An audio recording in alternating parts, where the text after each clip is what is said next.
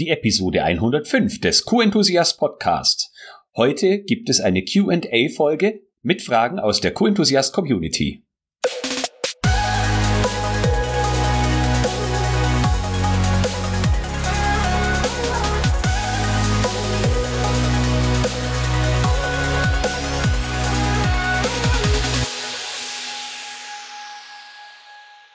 Ein enthusiastisches Hallo und willkommen zu einer neuen Podcast-Episode.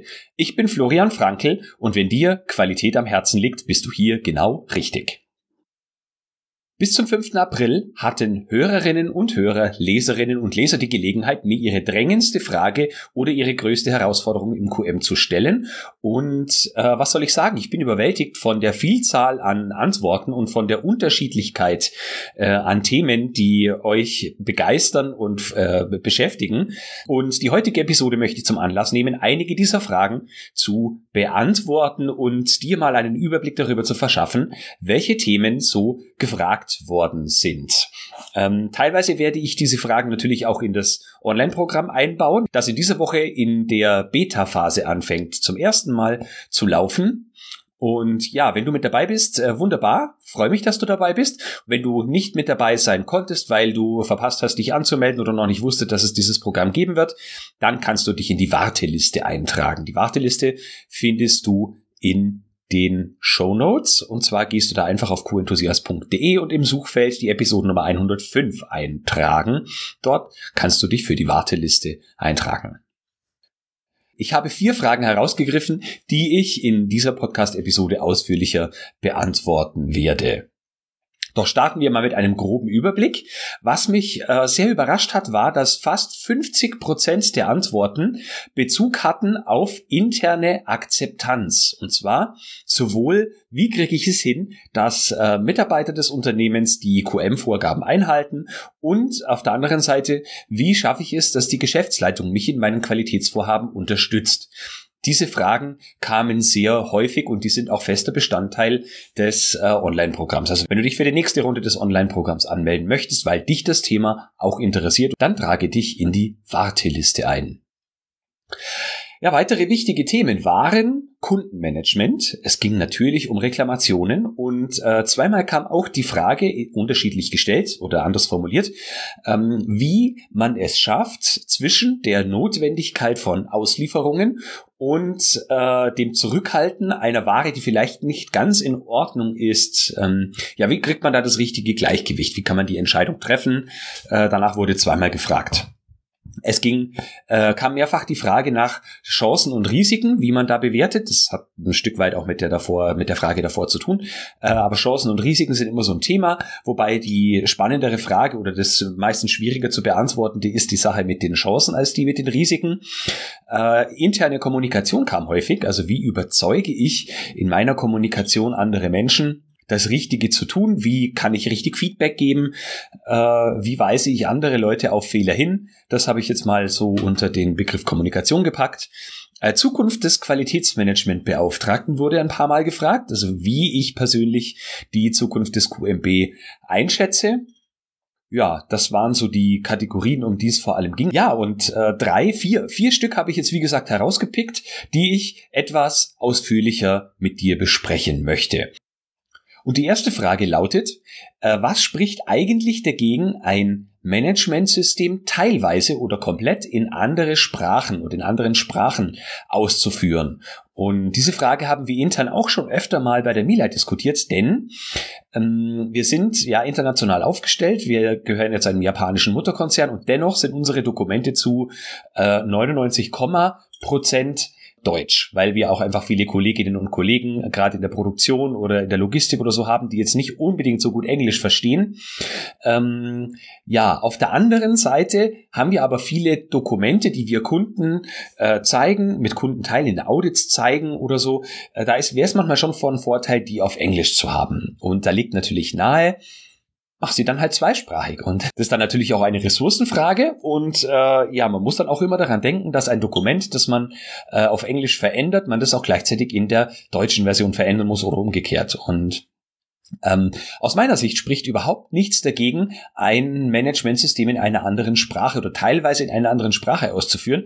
Das ist sogar erforderlich, zumindest was die ISO 9001 betrifft. Maßgeblich sollte aus meiner Sicht sein, dass die Zielgruppe dieses Dokuments, der Vorgabe des Nachweises, was auch immer du äh, dokumentieren möchtest, ähm, ja, dass die die richtige Sprache versteht, und zwar Sprache in zweierlei Dingen. Zum einen die äh, sprachliche Sprache, also ist es Deutsch, Englisch, Polnisch, Ukrainisch, Russisch, was auch immer.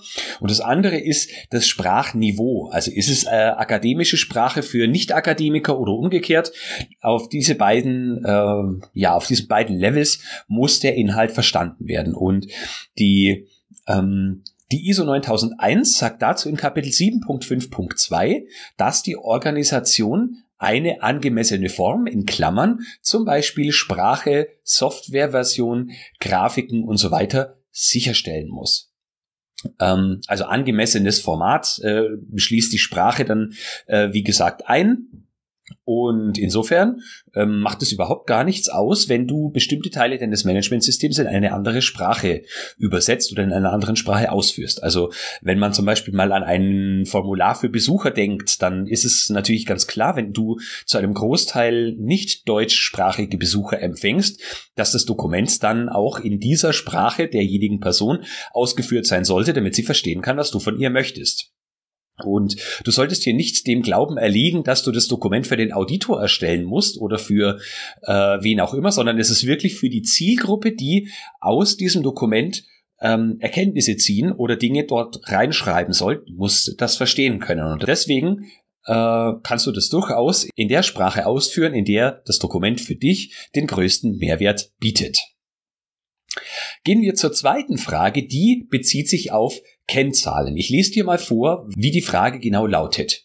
In unserem QM-System haben wir noch sehr wenige KPIs, also Key Performance Indicators. Diese sind auch nicht zwingend aussagekräftig über unsere Performance. Leider werden die Menschen bei uns sehr schnell zickig, wenn es um das Messen geht. Dabei geht es um Dinge wie Ausschuss oder Durchlaufzeiten. Wie kann ich die Kollegen sensibilisieren, dass dies ein wichtiges Werkzeug ist, und ihnen dient, anstatt sie vorzuführen? Eine großartige Frage und ähm, da sind ganz viele Dinge schon allein in der Fragestellung drin. Die, der erste Punkt ist, die KPIs, die in diesem Unternehmen existieren, also es gibt zum einen nur sehr wenige KPIs und zum anderen die, die es gibt, sind nicht zwingend aussagekräftig über unsere Performance. Also Erster Schritt, macht ihr Gedanken darüber, welche KPIs aussagekräftig für eure Performance sind. Mir erscheinen jetzt Ausschussquoten und Durchlaufzeiten nicht als die schlechtesten äh, KPIs, also mit denen kann man durchaus starten, aber es hängt halt auch vom Kontext deines äh, Unternehmens ab, also der Wertschöpfung oder der Zielgruppe, der, der Kundschaft, äh, was auch immer du unter Performance in deinem Unternehmen eben verstehst. Wenn du damit anfängst äh, oder wenn du mal die richtigen KPIs identifiziert hast, die auch wirklich die Performance deines gesamten Unternehmens darstellen, äh, dann kannst du schon mal deutlich mehr Menschen dafür begeistern, sich diese Zahlen anzuschauen und auch an der Entwicklung, an der positiven Entwicklung dieser Zahlen mitzuarbeiten, als wenn du nur wenige Zahlen hast, die noch dazu nicht aussagekräftig sind. Also fang damit an. Der nächste Punkt, der hier ganz wichtig ist, äh, ist, dass die Kollegen, ja, sie, sie oder er schreibt, dass die Kollegen relativ schnell äh, zickig werden, wenn es eben darum geht, sie auch äh, oder ihre Performance daran zu messen, was eben in diesen Zahlen, bei diesen Zahlen herauskommt. Und ja, das ist ganz klar, wenn ich auf der einen Seite ähm, Kennzahlen habe, die nicht aussagekräftig sind und auf der anderen Seite, wenn sie aussagekräftig sind, ich persönliche Konsequenzen äh, befürchten muss, dadurch, dass meine Leistung jetzt gemessen wird. Also was du auf jeden Fall vermeiden musst, wenn du die richtigen Kennzahlen definiert hast, ist ähm, ja, dass Menschen wirklich persönliche Konsequenzen erleiden müssen, an den Pranger gestellt werden äh, oder dergleichen.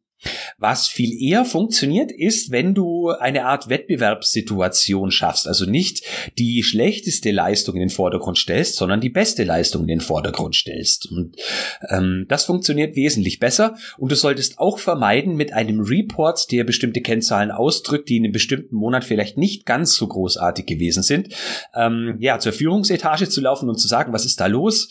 Da müssen wir was dran ändern. Und natürlich, was macht die Führungsetage? Entweder es interessiert sie nicht oder wenn es Sie interessiert, dann geben Sie den Druck natürlich weiter versuchen die Mitarbeiter, Ross und Reiter, sagt man auch so schön, zu identifizieren, die für die Schlechtleistung verantwortlich waren. Und das ist dann die Entwicklung einer nicht sehr guten internen Fehlerkultur. Und da ist es natürlich selbstverständlich, dass die Mitarbeiter kein Fan dieser Kennzahlen sein können. Was du stattdessen eher tun solltest, ist die Kennzahlen dafür zu verwenden, positiv Werbung für die Wirkung dieser Kennzahlen zu machen. Also wenn ihr Ausschussquoten reduziert, was bedeutet das zum Beispiel in Euro oder wie viel mehr an Produkt, die, äh, an Produkten, die für die Kunden wertvoll sind, könntet ihr dann verkaufen? Also versucht es wirklich positiv darzustellen und nicht die negativen Auswirkungen äh, der Kennzahlen darzustellen, weil ansonsten ähm, ja werden die Mitarbeiter nicht gerne mit dabei sein. Wer lässt sich schon gerne messen? Es sind einige Menschen dabei, die sind eher analytisch geprägt, die mögen es sogar, wenn man ihre Leistung misst. Aber wenn das im Unternehmen lange nicht der Fall war oder es bisher keine vernünftigen Kennzahlen gab, äh, werden die meisten Menschen dort eher Vorbehalte haben, wenn sie nicht zu den Führungskräften oder zum Management gehören. Die dritte Frage beschäftigt sich mit, den, äh, mit einem digitalen Qualitätsmanagementsystem. Und zwar lautet die Frage, Kennst du, also ich, ob ich, kennst du eine mögliche Vorgehensweise, um bei einem ausschließlich elektronischen QM-System einem Stromausfall, Serverausfall vorzubeugen? Ja, da kenne ich ein paar Vorgehensweisen, die möchte ich auch gerne mit dir teilen. Der erste Punkt, den du, den du machen solltest, ist, führe eine Risikoanalyse durch. Also wenn ihr nicht äh, alle Nase lang bei euch im Unternehmen Stromausfälle habt, sondern es nur so ein, ähm, ja, wie soll man sagen, ein äh, Damoklesschwert ist, das über euch hängt, dann überlegt euch, welche Risiken mit einem solchen Strom- oder Serverausfall verbunden sind. Und ich behaupte nämlich, dass ähm, das größte Risiko nicht der Ausfall des Qualitäts Qualitätsmanagementsystems ist, sondern dass dann viele Teile, viele andere Teile eurer Wertschöpfung auch nicht funktionieren werden, wenn Server nicht funktionieren oder gar der komplette Strom weg ist. Dann ist das Qualitätsmanagementsystem wahrscheinlich eher ein nachrangiges Problem, das ihr habt.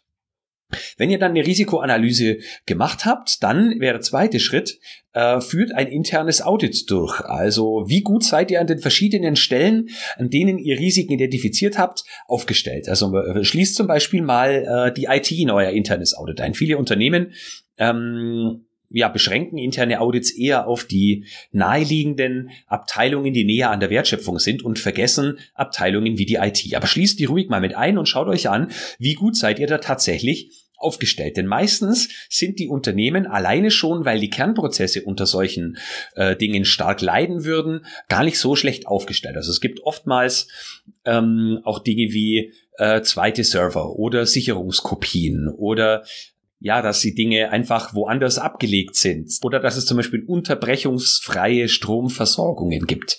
Da sind viele Unternehmen besser aufgestellt, als es die Qualitätsmanager wahrnehmen. Also mach da mal ein internes Audit und schau dir an, welche Schwachstellen im Unternehmen tatsächlich vorliegen. Ja, und als drittes macht ihr einen Maßnahmenplan. Was könnt ihr einfach umsetzen, was auch nicht viel Geld und Zeit kostet. Äh, priorisiert da, was könnt ihr umsetzen, was viel Effekt hat, aber auch viel Zeit oder Geld äh, in Anspruch nimmt. Und ein paar Punkte habe ich jetzt gerade hier schon genannt. Äh, ihr könnt jetzt zum Beispiel über unterbrechungsfreie Stromversorgungen, sogenannte USVs, an bestimmten Stellen nachdenken. Äh, wenn ich an ein Krankenhaus denke, zum Beispiel auch äh, Notstromaggregate, wenn es um Operationssäle oder so gibt, da werdet ihr wahrscheinlich eher das Qualitätsmanagementsystem nicht als erstes bedienen. Könnte ich mir denken. Ein zweiter Punkt wären äh, mehrere Server an unterschiedlichen Stellen aufstellen oder ihr nutzt zum Beispiel, äh, wenn ihr das dürft oder könnt oder wollt, äh, nutzt Dienstleistungen, bei denen die Server per se nicht bei euch aufgestellt sind. Wenn ihr zum Beispiel über ähm, Qualitätsmanagement oder QS-Apps arbeitet, dann äh, habt ihr immer die Wahl, dass die Server entweder bei euch liegen ähm, oder bei Dienstleister gehostet werden. Äh, so könnt ihr euer Risiko zum Beispiel streuen Ihr könnt jetzt Sicherungskopien eurer Dokumente und eurer Software anlegen, dass zum Beispiel in bestimmten Intervallen einmal täglich äh, Sicherungskopien eurer Laufwerke erstellt werden, die auch wiederum woanders liegen als an eurem normalen äh, Serverstandort. Ihr könntet außerdem, wenn alle Stricke reisen sollten, ihr aber zwingend auf euer Qualitätsmanagementsystem, auf Formulare und so weiter angewiesen seid, ja, dann könnt ihr unter anderem eben externe Software-Apps nutzen, die nicht bei euch gehostet werden, wie gerade schon gesagt, oder ihr macht einfach Sicherungskopien in Papierform. Das hat natürlich auch Nachteile. Ihr müsst immer daran denken, die wirklich aktuellsten äh, Versionen in Papierform vorliegen zu haben, weil in dem Augenblick, wo der Strom weg ist, könnt ihr die neuesten Versionen natürlich auch nicht mehr ausdrucken. Ähm, aber das wäre auch noch eine Möglichkeit, je nachdem, wie es bei euch im Unternehmen läuft. Würde ich jetzt nicht unbedingt empfehlen, aber je nachdem, was eure Risikoanalyse rausbekommt, wäre das ein gangbarer Weg.